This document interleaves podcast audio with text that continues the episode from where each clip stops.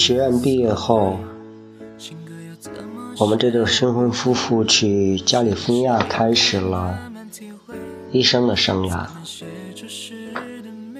我在斯坦福，露西在加州大学旧金山分校。医学院正式成为过去，我们要真正承担起责任了。我很快在医院交了几个好朋友，特别是和我同期的住院医生维多利亚，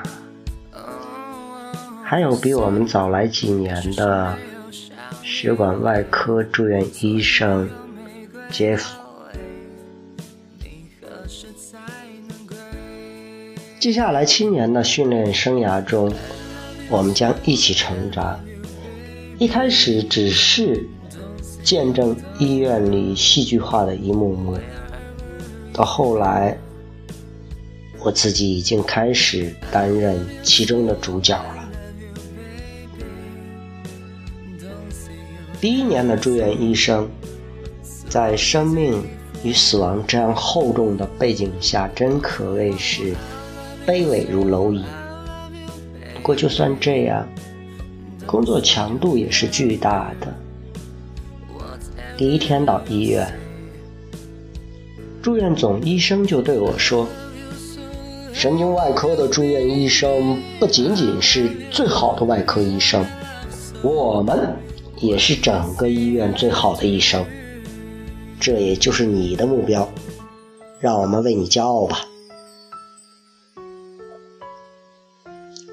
科主任经过病房时说：“嘿，小子，吃饭的时候记得用左手，你要学会左右开弓。”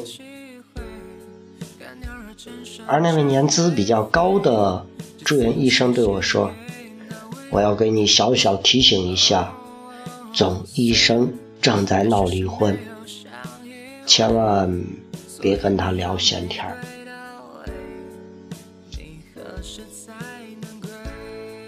而带我的，则是个很开朗的医生。本来应该给我一些说明和指导，却只是交给我一份四十三个人病人的名单。哎，保罗，我只需要跟您说一件事儿啊，他们永远可以给你带来更多的伤害，但他们无法让时间。停止向前。说完，他就走了。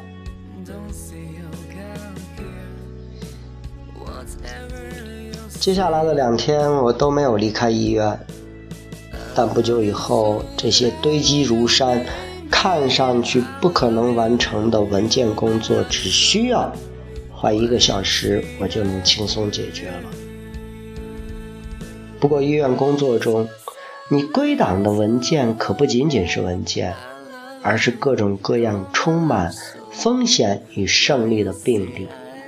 比如，八岁的马修，有一天因为头痛来看医生，结果发现球脑附近有个肿瘤。人的下球脑控制着我们的基本需求：睡眠。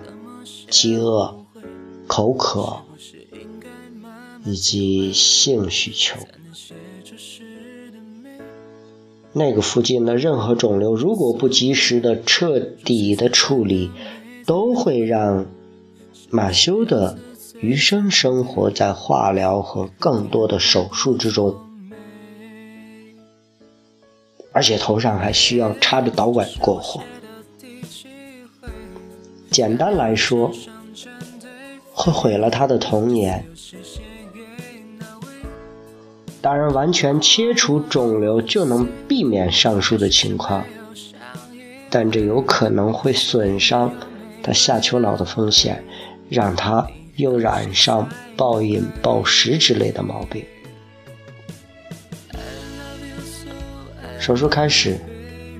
医生从马修的鼻腔里伸进一个内窥镜，钻开他的颅骨，进去以后就看到一个清晰的平面，切除了肿瘤。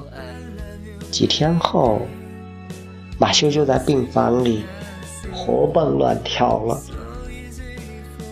而且还从护士那里偷糖吃。就在他准备回家的那天晚上，我很开心的填着他那似乎永远永远都填不完的出院手续。我的第一个死亡病例发生在一个周二，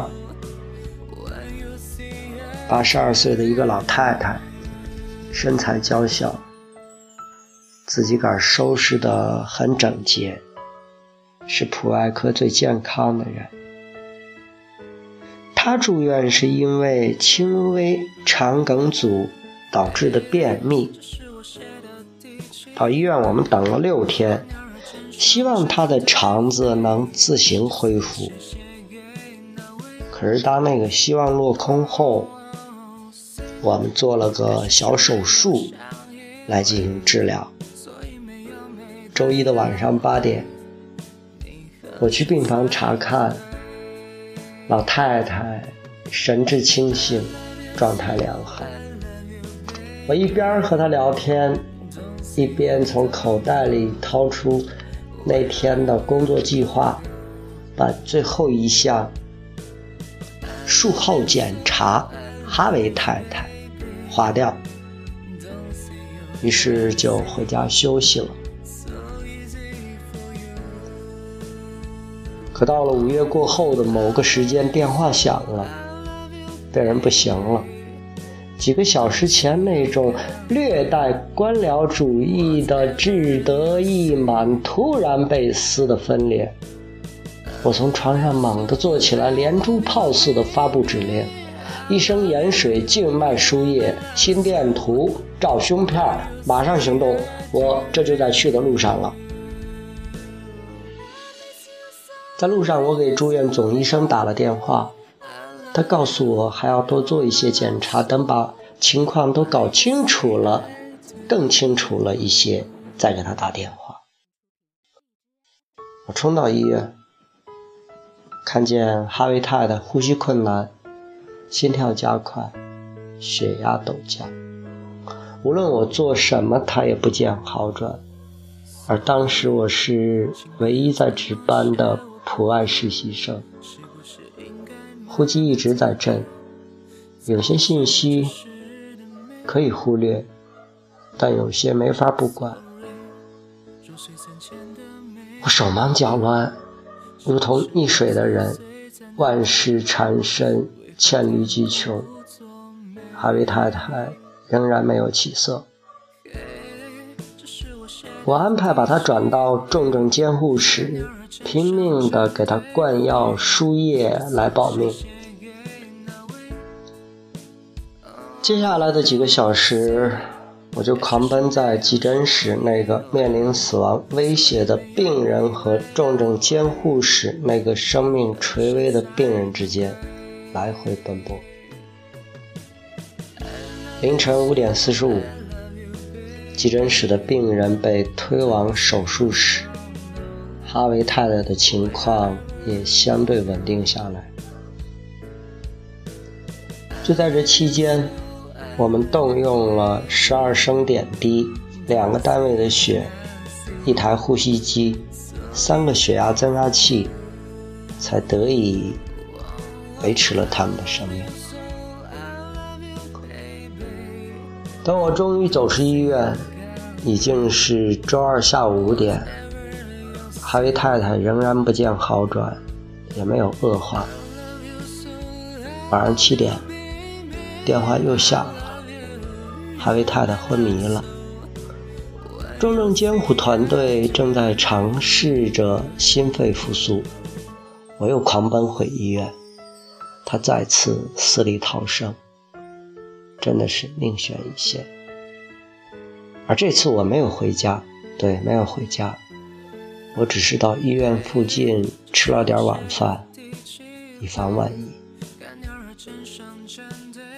八点，手机响了，哈维太太去世了。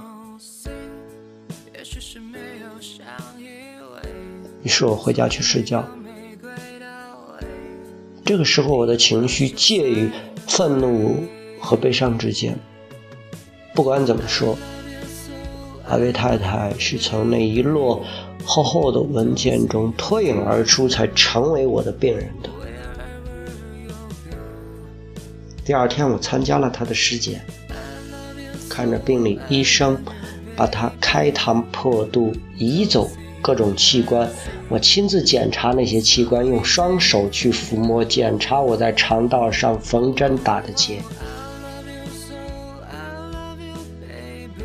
从那以后，我再也不把任何病人简单看作病历上的文字了，而是把所有的文件和病历都当作真正的病人来看的。也就是那一年。我算是见证了很多死亡，有时候是站在角落窥视，有时候则和死神在病房里狭路相逢，感觉非常的尴尬。下面就是一些我亲眼看着死去的病人，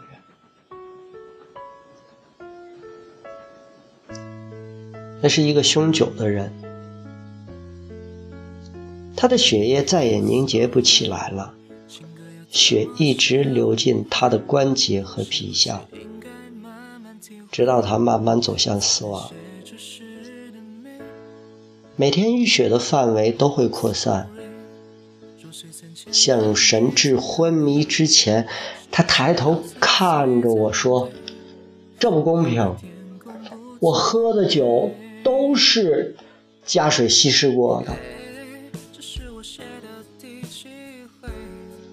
一位病理医师患了肺炎，病入膏肓，临终时哮喘不断，最后被送去尸检。这也是他最后一次去病理实验室，而他曾在这里度过了那么多的岁月。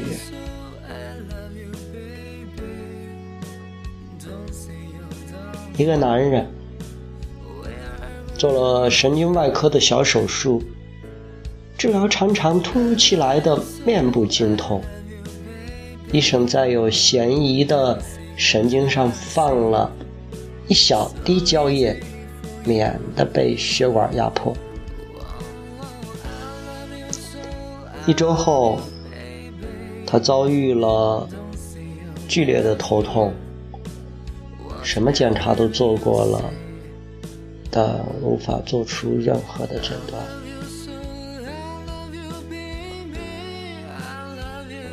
还有头部创伤的很多病例，比如自杀、枪击、酒吧斗殴、摩托车事故、撞车，以及被麋鹿攻击。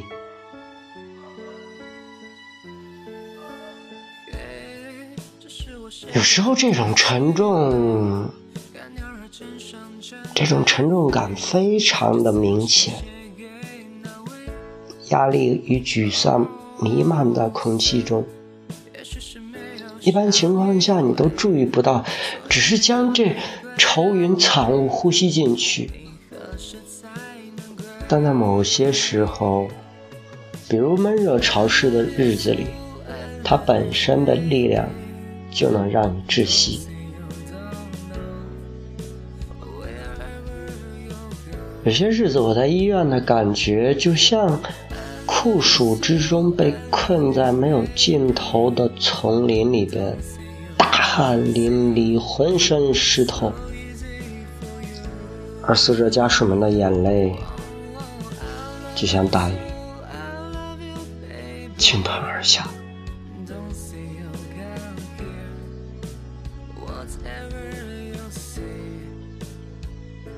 北京时间九点零五分，这里是 FM 幺四九二六，我是甜甜。今天晚上我们听到的这两首歌，都是我在看这本书的时候偶然听到的。因为我的一个朋友他在做直播，我听到了这首歌，这两首歌，我就问他讨要了。那么下面呢，我们将听到的这首歌呢，是来自张伟嘉的《值得》。愿我们每一个人所做的一切事物都是值得的，只要你用心去做了。不管做的怎么样，就像天天没事儿读书一样，我觉得是值得的。可是我没有确定的以后，没有谁祝福我，反而想要勇敢接受。爱到哪里都会有人犯错。希望错的不是我，其实心中没有退路可守，跟着你错，跟着你走，我们的故事爱就爱到值得，错也错的值得，爱到翻天覆地也会有结果，不等你说更美的承诺。我可以对自己承诺，我们的故事爱就爱到值得，错也错的值得，是执着是洒脱，留给别人去说。用尽所有力气不是为我，那是为你才这么做。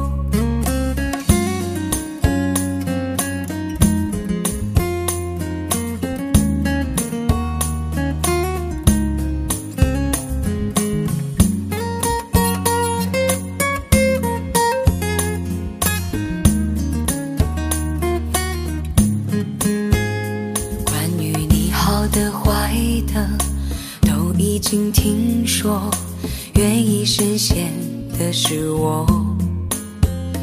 没有确定的以后，没有谁祝福我，反而想要勇敢接受。爱到哪里都会有人犯错，希望错的不是我。其实心中没有退路可守，跟着你错，跟着你走，我们的故事爱就爱到值得，错也错的值得。爱到翻天覆地也会有结果，不等你说更美